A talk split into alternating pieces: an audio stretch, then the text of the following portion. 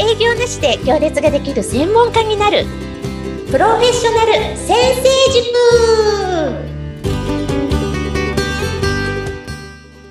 こんにちは。自走組織育成コンサルタントの星澄です。アシスタントの加藤淳です。本日もよろしくお願いします。よろしくお願いします。はい。今回もありがたいことに質問届いておりますので、早速紹介します。はい。世の中にはいろんなコンサルタントがいますよね。大手コンサルファームで活躍している方から正直うさんくさい方までたくさん。それで大手企業のコンサルタントではなく、独立学科の企業向けにコンサルタントして仕事をする際に、有利になる何か資格ってありますか？うん税理士とか弁護士などの資業は除くで回答をお願いします。経営コンサルタントの梶尾さんから質問いただきました。おー、かじおさん、ご質問ありがとうございます。いや、本当におっしゃる通り、コンサルタントってピンキリですよね。そうですね。ねそれにあの、中小企業の経営者様、中には、まあ私の肌感覚なんですが、コンサルタント嫌いな方も多いように思います。成果が出ても出なくても高額だからかなって思います。確かにそうですね。うんで、まあ、ピンキリだからね、いいコンサルに当たればいいんですけど、変なコンサルに当たってしまうと嫌いになってしまうっていうのもわかりますね。さて、ご質問は、独立型の企業向けにコンサルタントとして仕事をする際に有利になる何か資格ってありますか？ということですよね。そうですね。はい。独立型の企業向けにコンサルタントという部分、まさに私のことだと思うので、うん 私の話をしたいと思います。はい、お願いします。はい。答えは、資格は関係ありません。お、ないんですね。はい。はい。です。まあ実際に現在キャンセル待ち行列ができてる私、ありがたいことに。え、何の資格もありません。はい あの、自動車免許とかね、幼稚園教諭とかね、全く関係ない資格は持ってますけど、はい。コンサルに関わる資格はゼロです。うん。うん、でね、お客さんからしたら、どんな資格を持っていようがいまいが、それよりも成果を出してくれるかどうかということと、費用対効果。この二つが判断基準なんですうんね。うんうん間違いないですね。はい。うん大事なことなので、もう一度繰り返します。はい、お願いします。成果を出してくれるのかどうかということと、費用対効果。この二つです。はい。で、費用対効果については提示できますけど、成果を出してくれるかどうかって頼むときにはわからないじゃないですか。うん、そうですね。うん、じゃあどうするのか、どうしたら伝わるのかってことなんですけど、これが実際に今まで成果を出してきたお客様の実績、お客様の声、これを伝えるっていうことです。はい。うん、アメリカで MBA 取りました。ただそれだけの人と、うんうんうん、例えば、まあ、二つぐらい例を挙げようかなと思うんですが、おはい。自分がコンサルをしたことで、A 社の売り上げが1年で3倍になりましたう。ん。実は最初この A 社は、これこれこういう状態だったんですよ。それを私が入ってこうしてああして結果3倍になりました。とか、もう一つぐらい。例えば、え自分がコンサルしたことで離職率が高くて困っていた B 社の離職率、大幅に減りました。おはえい。最初 B 社さん、こういう状態だったんですよね。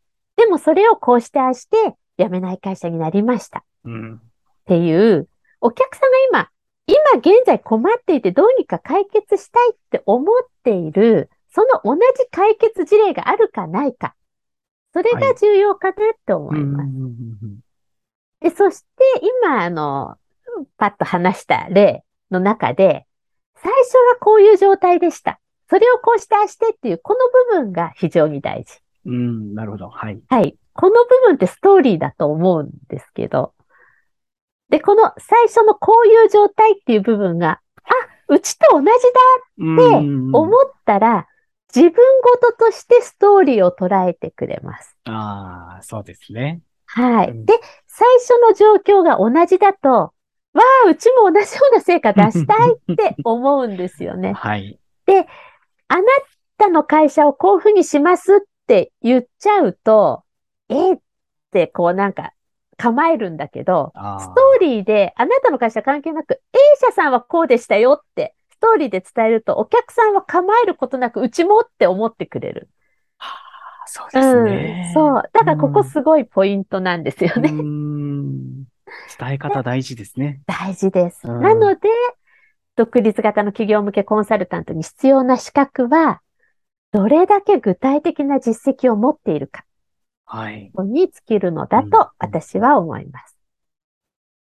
でも、一番最初って実績ありませんよね。そうですね。はい。だから、どうしたらいいのかっていうと、まあ世間的には、モニターとか無料とかでお試ししていただい、お試しして、実績を作る。もちろんありなんですが、なんか私自身モニターとか無料ってなんか違うなって感じたんですよね。はい。なので、私の場合はですけど、いいんですよ。モニター無料でも全然いいんですけど、私の場合は、普通にお金を取って、成成果が出なければ全額お返ししますって言って最初の3社契約しました。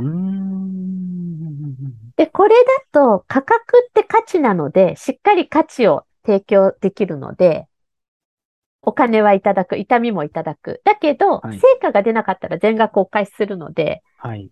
成果出さないとお金返さなきゃいけないから私も必死になるし、そうですね。お客さんにとってもリスクがないので、ハッピーハッピーかなって思って、こっちの方が私らしいなと思ってこういうふうにしました。でもこれは人それぞれでいいと思います。はあはいまあ、成果の出し方はいろいろあると思うんですが、大事なのはどれだけ成果が出ていて、それを伝えられるかっていう、そこが資格なんじゃないかなって思います。うーん。で、こうしてずっと私は成果主義を貫いているんですけど、とはいえ、失敗もたくさんあります。あ、そうなん全部ですか？成功なんてありえない。うんでも失敗からも、失敗の方が学ぶこと多いですよね。うんうん。